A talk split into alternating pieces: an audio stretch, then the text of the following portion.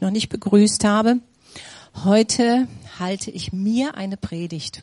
Als wir heute im Vorgebet waren, da sagte dann der Burkhardt am Schluss, Schatz, wir wünschen dir eine schöne Predigt. Habe ich gedacht, ja, das ist prophetisch, weil alles, was ich heute sage, gilt wirklich für mich. Ich predige euch etwas, was ich mir selber sage, vielleicht auch am meisten mir sage. Und zwar geht es darum, ist unser Christsein attraktiv? Ich höre das in der Beratungspraxis immer wieder, dass man sagt, ähm, so gerade jetzt so Leute, die mit Gott nicht so am Hut haben, ähm, da kommen dann so Sätze über uns Christen, naja, die Heuchler. Oder das sind die Langweiligen. Das sind die Menschen, die weltfremd sind, die sich in der Kirche verstecken vor der Welt. Ja, habt ihr sowas ähnliches schon mal gehört? Ja, so, das sind so die, die keine Ahnung haben. Und äh, einen Moment, wo hast du jetzt mir das hingetan? Hier. Genau, der attraktive Christ, ist er farblos oder ist er voller Farbe? Und ich habe euch dieses Beispiel schon mal erzählt, aber ich möchte es nochmal erzählen, weil das ist so typisch. Ich habe vor Jahren waren wir äh, hatten wir so einen Austauschschüler in der Schule, da war ich noch kein Christ. Und wir hatten super gefeiert mit viel Musik und getanzt und so weiter. Und dann war da einer, der Ernst hieß der. Der hatte so fettige Haare, Seitenscheitel, so.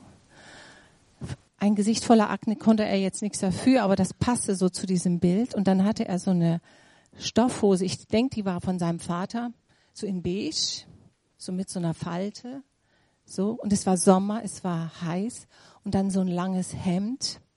Und wir waren so ausgelassen am Feiern und am Tanzen. Und ich sag, warum tanzt du denn nicht mit? Und dann sagt er, meinst du, dass Jesus mittanzen würde? Ich dachte, ja. Also so ein richtiger Miesepeter. Und ich dachte, warum bist du hier? Und so ein Christ, habe ich mir gesagt, möchte ich nie in meinem Leben werden. Wenn alle fröhlich sind und ich stehe da und habe da irgendwas zu melden. Es ist nicht der Glaube, der unattraktiv ist für die Ungläubigen, also die Menschen, die Gott nicht kennen, sondern es ist manchmal, sind wir es, die irgendwie komisch und farblos rüberkommen. Ich habe euch mal so was mitgebracht, wie wir so manchmal wirken und das gar nicht so merken. Manchmal ist bei uns so die Farbe raus. Kennt ihr das? So? Wie bitte? es geht hier um die Farbe. Äh, das ist einfach die, die Farbe ist raus und es könnte ja auch so aussehen. Ne? Und wir merken das manchmal gar nicht.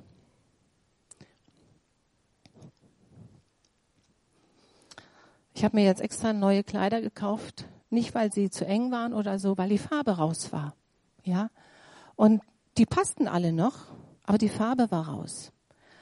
Und jetzt möchte ich euch mal fragen, wie müsste für euch ein Christ sein, der richtig dynamisch attraktiv ist für euch, wo ihr sagt, wow, da gucke ich hin. Habt ihr eine Idee? Bitte schneiden. okay, gut.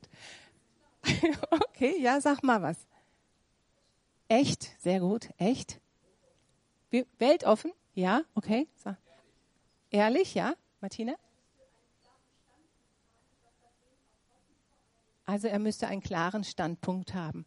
Ja, nicht hin und her. Ja, ähm, Franz? Ja? Er müsste fröhlich sein. Sie, ja, richtig. Noch jemand? Okay. Der darf sich auch mal schminken. Auch die Männer.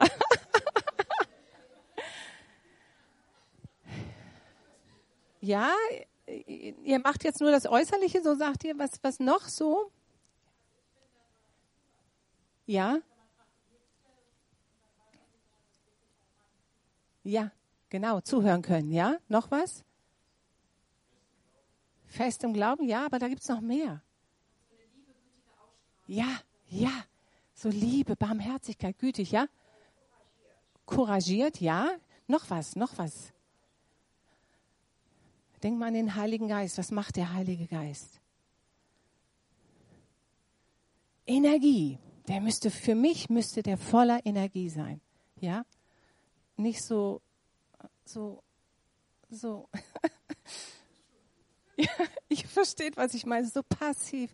Weiß auch nicht. So, weiß auch nicht. Aber Jesus weiß. Ja, ihr wisst, was ich meine. So, der, der gar kein Leben in sich hat. Das ist es nicht. Ja, das würde mich abstoßen. Und wenn wir uns jetzt mal Jesus anschauen, mit dem war man ja unwahrscheinlich gerne zusammen. Die Leute sind meilenweit gegangen, nur mit ihm, um mit ihm Kontakt zu haben. Wenn man ihn berührte, wurde man gesund.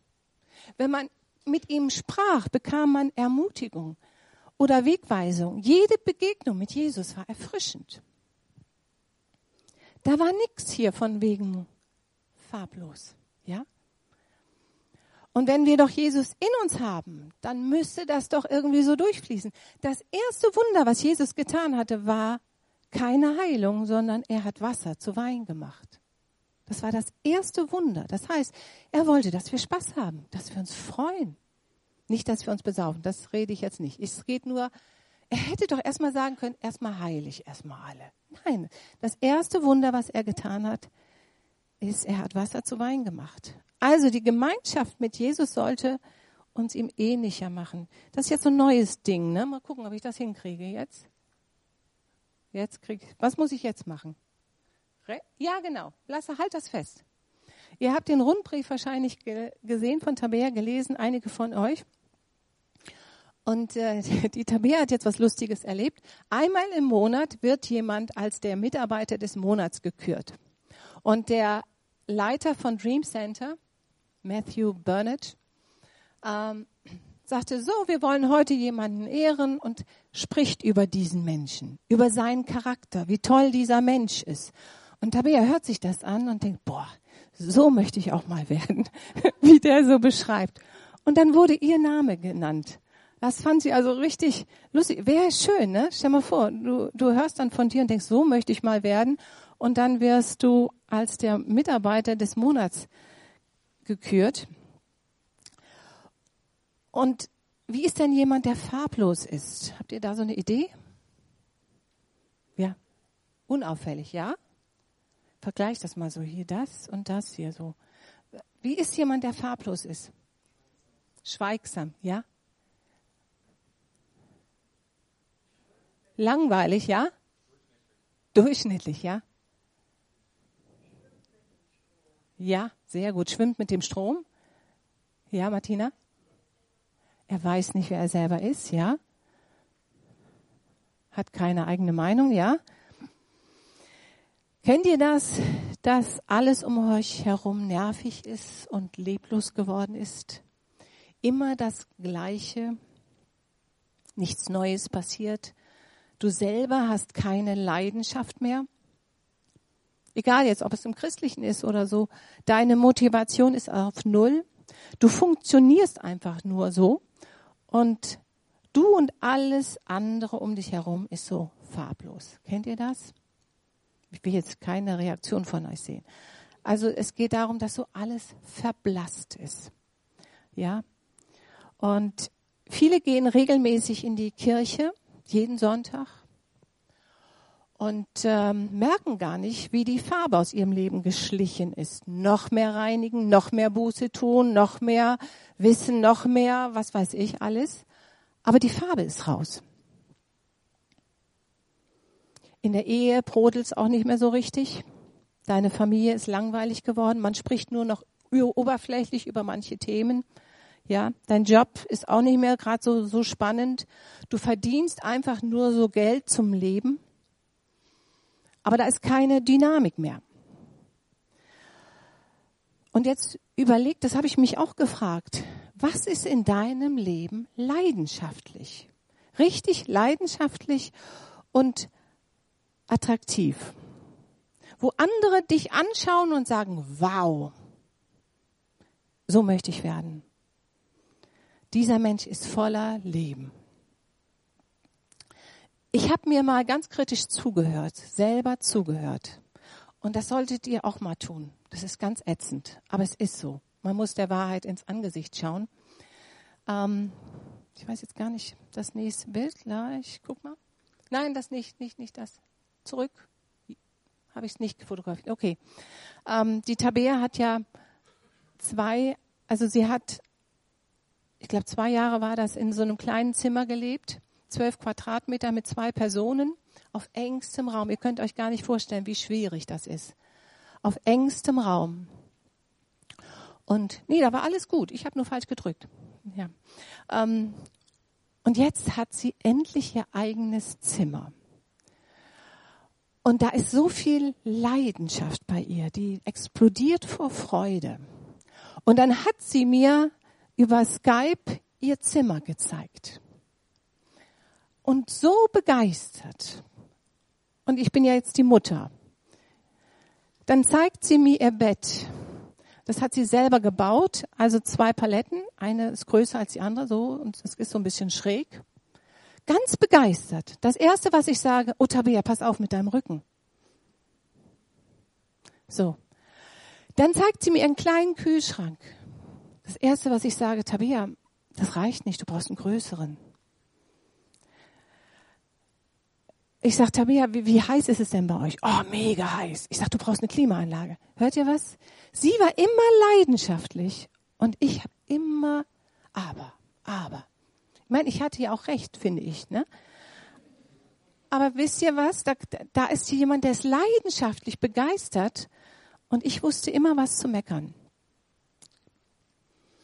Und wir merken manchmal nicht, wie die Farbe rausgeht aus unserem Leben. Wir gewöhnen uns das so an. Ich weiß nicht, ob ihr das auch so erlebt habt, als der Winter jetzt endlich zu Ende ging. Die Leute sagten alle, boah, ich möchte endlich mal wieder was Farbiges anziehen. Immer diese graue Farbe, ätzend. Ja, wir brauchen Farben.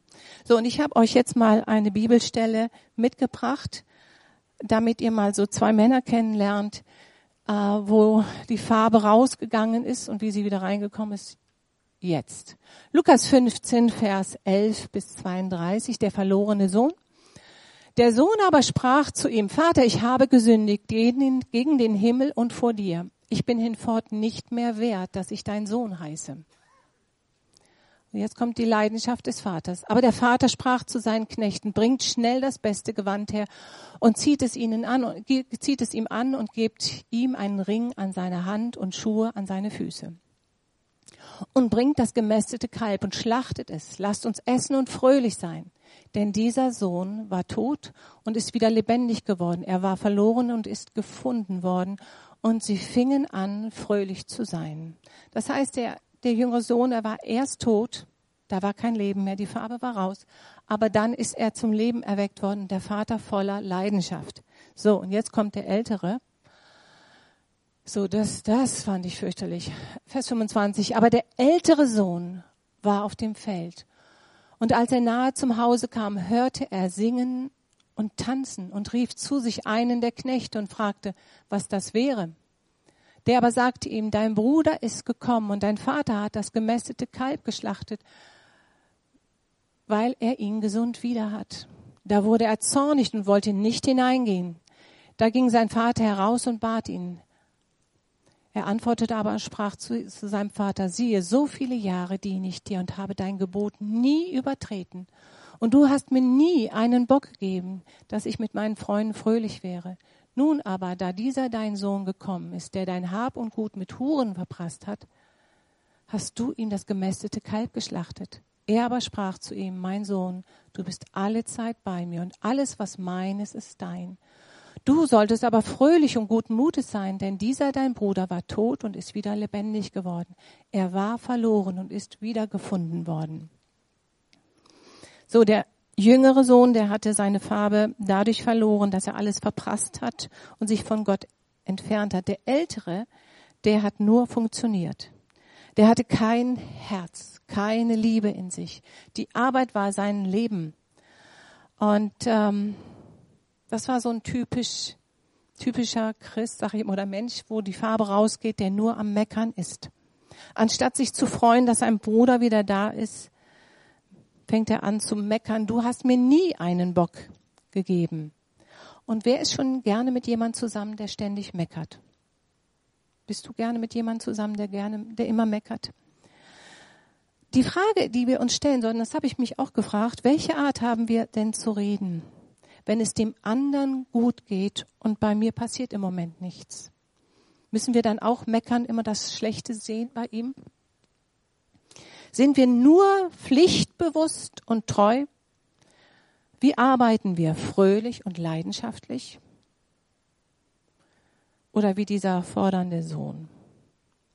Wo gibt es Bereiche in unserem Leben, wo wir ein neues Gewand, eine neue Farbe brauchen? Der jüngere Sohn, er bekam ein neues Gewand, er bekam einen Ring und Schuhe für die Füße.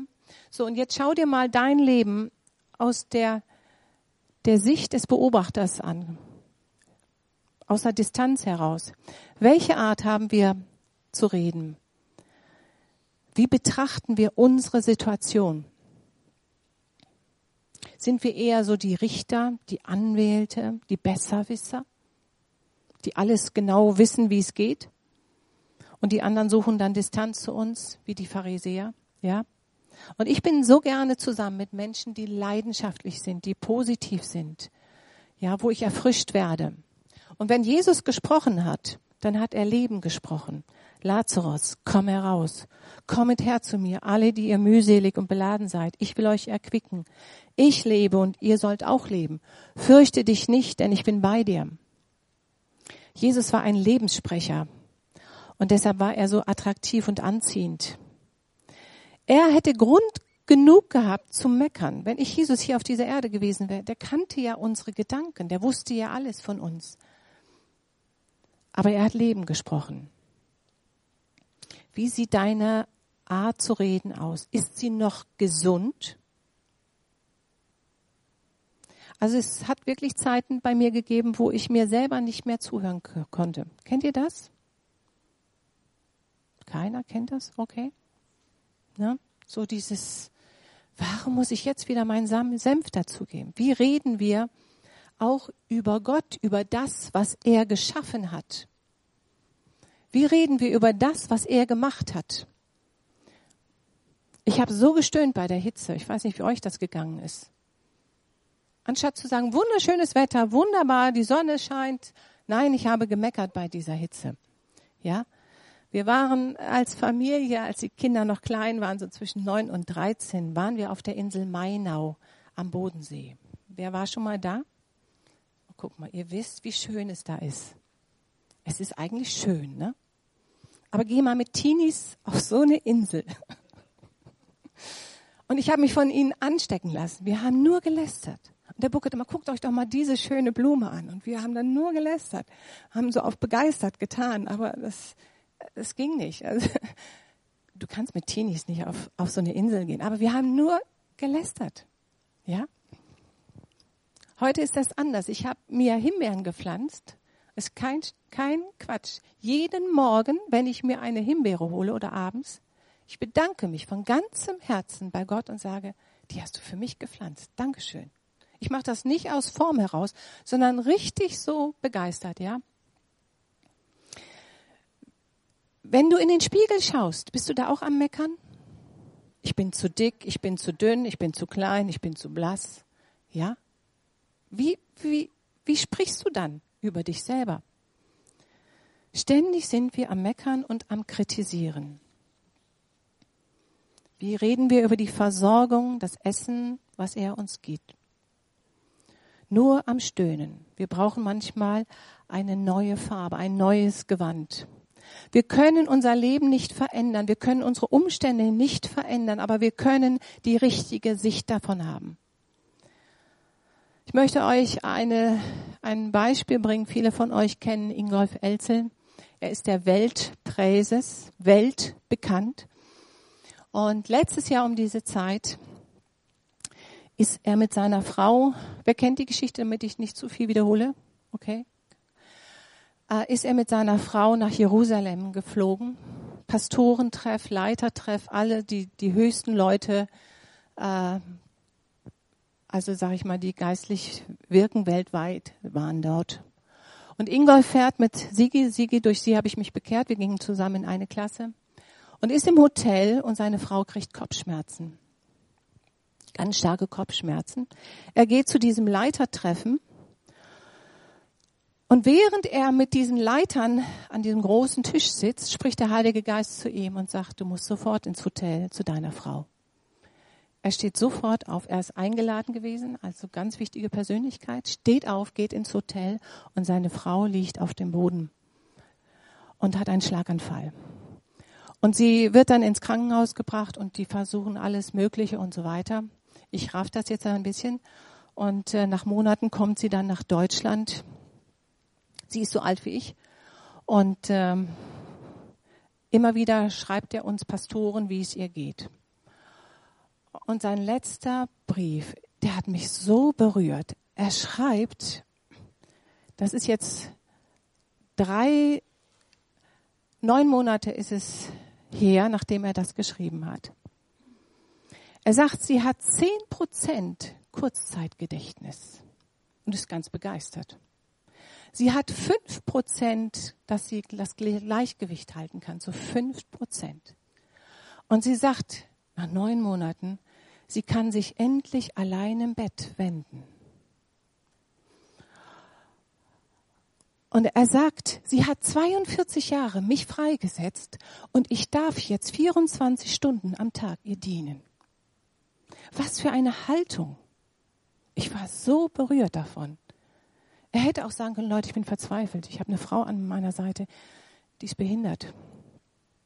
Nein, er sagt, sie hat 42 Jahre mich freigesetzt und ich darf ihr 24 Stunden am Tag dienen. Und er bittet natürlich um Gebet. Weltweit wird für ihn und seine Frau gebetet. Thorsten Moll, ihr kennt ihn, äh, ist der beste Freund von Ingolf Elsel und er wird ja jetzt im Anfang Dezember hier sein. Und er ist der beste, er und seine Frau sind die besten Freunde von Sigi. Und er sagt, als ich reinkam, er war der Einzige, der da in den Raum durfte, wo Sigi war.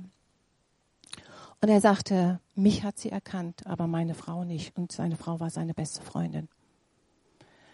Jetzt überleg mal, wie würdest du mit so einer Situation leben? Hast immer dem Herrn gedient, jahrelang, hat so einen hohen Preis gezahlt, das weiß ich, dass er einen ganz hohen Preis bezahlt hat.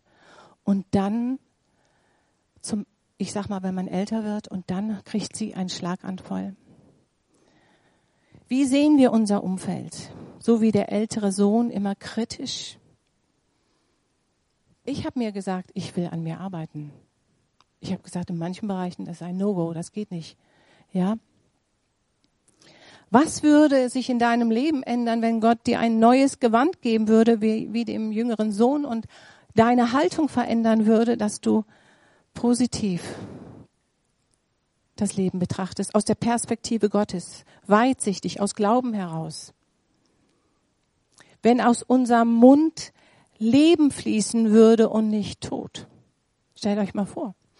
Jeder von uns würde leidenschaftlich durch Campen gehen und Umgebung und er würde fröhlich und leidenschaftlich von Jesus erzählen. Es gibt so viel Leid, ich weiß das aus der Beratungspraxis, so viele traurige Menschen. Und wenn sie uns dann kennenlernen würden, weil wir fröhlich sind, weil wir ein leuchtendes Gewand anhaben, ein Leuchten in uns haben. Die letzte Woche hatte ich ein Paarberatungsgespräch, zwei junge Menschen ganz, ganz zerknittert. Und als ich mich von ihnen verabschiedet habe, da sagte ich zu den beiden, ich habe Hoffnung für sie. Ihr könnt euch gar nicht vorstellen, wie sich das Gesicht verändert hat, dass da jemand ist, der Hoffnung für sie hat. Es gibt so viele Menschen, die haben keine Hoffnung mehr in ihrem Leben. Und da sind wir gefordert, dass wir uns nicht zurückziehen und sagen, ich möchte ein Hoffnungsträger sein, jemand, der Licht, Farbe weitergibt. Ich möchte euch einen kleinen Bereich in meinem Leben mal so erzählen, wie, wie Gott meine Haltung verändern musste. Ich hasse es, Kuchen zu backen. Ich, alles, was mit Hefe ist, okay, aber sonst, ich hasse es. Ich tue es, aber ich hasse es. Und wenn du Pastor bist, du hast ständig Gäste. Also ne, so diese Haltung, immer Gäste haben zu müssen. Und Kuchen backen. Kennt ihr das? Kennt ihr nicht. Ihr macht das alles gerne, ja. Aber die Art, wie ich gesprochen habe, war immer negativ. Sie war ungesund. Ich habe mich beklagt über diese Gastfreundschaft. Und ich merkte, dass ich nicht im Willen Gottes war. Immer muss ich die Leute einladen. Immer muss ich einkaufen gehen. Immer muss ich putzen. Das, das ist ja nicht nur der Kuh, das Kuchenbacken. Das ist ja, habt ihr das nicht so? Ja? Man muss ja auch aufräumen, man muss ja auch sauber machen. Ja? So.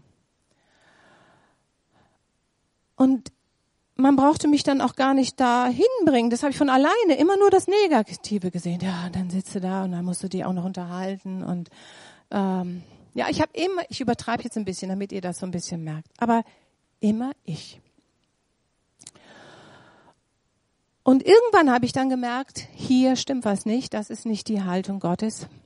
Und ich habe das gelernt, diese kranke Wahrnehmung, diese kranke Sicht abzugeben an Gott. Und ich habe gesagt, Gastfreundschaft, sagt die Bibel, ist ein ganz wichtiger Dienst in der Bibel. Die Bibel spricht davon, dass wir unsere Häuser öffnen sollen und Gäste herzlich willkommen, äh, die richtigen natürlich, ähm, einladen sollen. Und dann habe ich gesagt, das stimmt eigentlich gar nicht. Wir haben gute Gespräche, wir haben gute Gemeinschaft. Ich profitiere enorm davon. Auf einmal habe ich auch das Positive gesehen. Ja, dieses, ähm, dass die Leute sich positiv verabschiedet haben, sagen, das hat mir so gut getan. Es ermöglicht einem auch viel. Ja, und die Bibel ist voll davon, dass wir unser Haus öffnen sollen. Und heute, es ist zwar immer noch nicht meine Leidenschaft, aber ich kann es sogar genießen. Ja, und ich merke meine andere Haltung ich sag mal, macht das leichter. Heute zum Beispiel, wenn ich ein Rezept sehe, ich speichere das sofort für den nächsten Gast, ja. Und ich kann es ertragen, wenn mein Unkraut hochkommt, auch wenn Gäste da sind. Das, ich kann auch Gäste einladen, wenn der Rasen nicht gemäht ist. Und ich kann auch äh, es nicht so ganz ordentlich zu Hause lassen, wenn ich Gäste habe. Ich bin gelassener. Versteht ihr? Weil ich die Sicht Gottes habe. Das ist nur ein kleiner Bereich, aber vielleicht hast du auch einen Lebensbereich, wo du sagst, hier sperre ich mich, hier bin ich negativ. So, die Art, wie wir reden, ist entscheidend, ob die Farbe aus uns fließt oder nicht, wie der ältere Sohn. Wo brauchst du, dass Gott dir heute Morgen die Augen öffnet und dass du dein Leben von einer neuen Perspektive siehst? Vielleicht ist deine Familie ja doch nicht so schlimm, wie sie ist. Manchmal muss Gott unseren Mund berühren, das Leben aus unserem Mund fließt, dass Fröhlichkeit wieder aus uns fließt. Und vielleicht muss Gott dir wirklich die Augen öffnen, dass er dir mal zeigt, wie er deine Familie sieht. Und auch vielleicht muss er dir auch mal die Augen öffnen, wie du dich selber siehst. Vielleicht stimmt das Bild ja gar nicht, was du von dir hast. Und du bist gar nicht zu dick, zu dünn, zu groß, zu blass, was weiß ich. Ja. Ich bin jetzt 40 Jahre Christ und ich muss sagen, je älter ich werde, desto mehr habe ich mich lieb. Hört sich komisch an, ne? Allein das so auszusprechen ist schon komisch. Aber weil ich weiß, Christus in mir lebt und er verändert mich. Ich kann, ich kann es, und das heißt für mich ganz viel bei meiner Kindheit. Ja, je älter ich werde, desto mehr kann ich mich aus Gottes Sicht sehen und sagen, Herr, ich danke dir dafür, dass du mich gemacht hast. Wo brauchst du die Sicht Gottes in deinem Berufsleben, für deine Kinder, für deine Eltern? Und es könnte sein, dass plötzlich Dynamik und Kraft wieder in dich hineinfließt und du motiviert bist. Der Sohn in Lukas 15, Vers 24, er war tot, aber jetzt bekam er ein neues Leben. Sein Leben wurde erweckt. So, die Frage ist, wie behalten wir jetzt die Farbe Gottes in uns? Wie behalten wir sie? Psalm 1, da seht ihr rechts, da ist noch Farbe, links nicht mehr. Wohl dem, der nicht wandelt im Rat der Gottlosen, noch tritt auf den Weg der Sünder, noch sitzt, wo die Spötter sitzen, sondern hat Lust am Gesetz des Herrn und sinnt über seinem Gesetz Tag und Nacht. Der ist wie ein Baum, gepflanzt an den Wasserbächen, der seine Frucht bringt zu seiner Zeit. Und seine Blätter verwelken nicht. Und was er macht, das gerät wohl. Da kann man auch für Blätter welken nicht, kann man auch die Farbe bleibt drin einsetzen. Ja, da kommt Dynamik rein. Ein weiterer Bibelvers, Jesaja, Jeremia 17, Vers 7. Gesegnet ist der Mann, der sich auf den Herrn verlässt und dessen Zuversicht der Herr ist. Der ist wie ein Baum am Wasser gepflanzt, der seine Wurzeln zum Bach hinstreckt. Denn obgleich die Hitze kommt, fürchtet er sich doch nicht, sondern seine Blätter bleiben grün. Und er sorgt sich nicht, wenn ein dürres Jahr kommt, sondern bringt ohne Aufhören Frucht, Früchte. Und das möchte ich uns heute so ein bisschen zusprechen. Lass uns nicht irgendwie mit einer falschen Haltung durch unser Leben gehen. Vielleicht musst du deinen Kleiderschrank mal richtig ausmisten und deine Haltung, wie ich das im Bereich Gastfreundschaft hatte, ablegen und sagen, nee, ich will da neu denken. Und möchte dich ermutigen, geh mal durchs Leben nicht so ausgewaschen. Oder wie der Ernst, der da am Rande stand und uns verurteilt hat, weil wir getanzt haben und wir waren fröhlich, aber er war depressiv. Er war nachher schlimmer als alle anderen. Der hat sich dann eine Französin genommen und war schlimmer als alle anderen. Hauptsache, man steht besser da als die anderen, ja. Aber das wäre doch eine tolle Nummer, wenn wir so richtig voller Farbe, leidenschaftlich da sind, wo Gott uns hingestellt hat und glaubwürdig sind und nicht als die langweiligen Christen dargestellt werden, ja. Wir können unsere Umstände nicht verändern, aber die Sicht von unserem Leben. Und da ist mir der Ingolf ein Vorbild, das möchte ich lernen, egal wie meine Umstände sind. Ich möchte es positiv sehen. Ich möchte es göttlich sehen. Und dann kommt Farbe in uns hinein und wir sind glaubwürdig.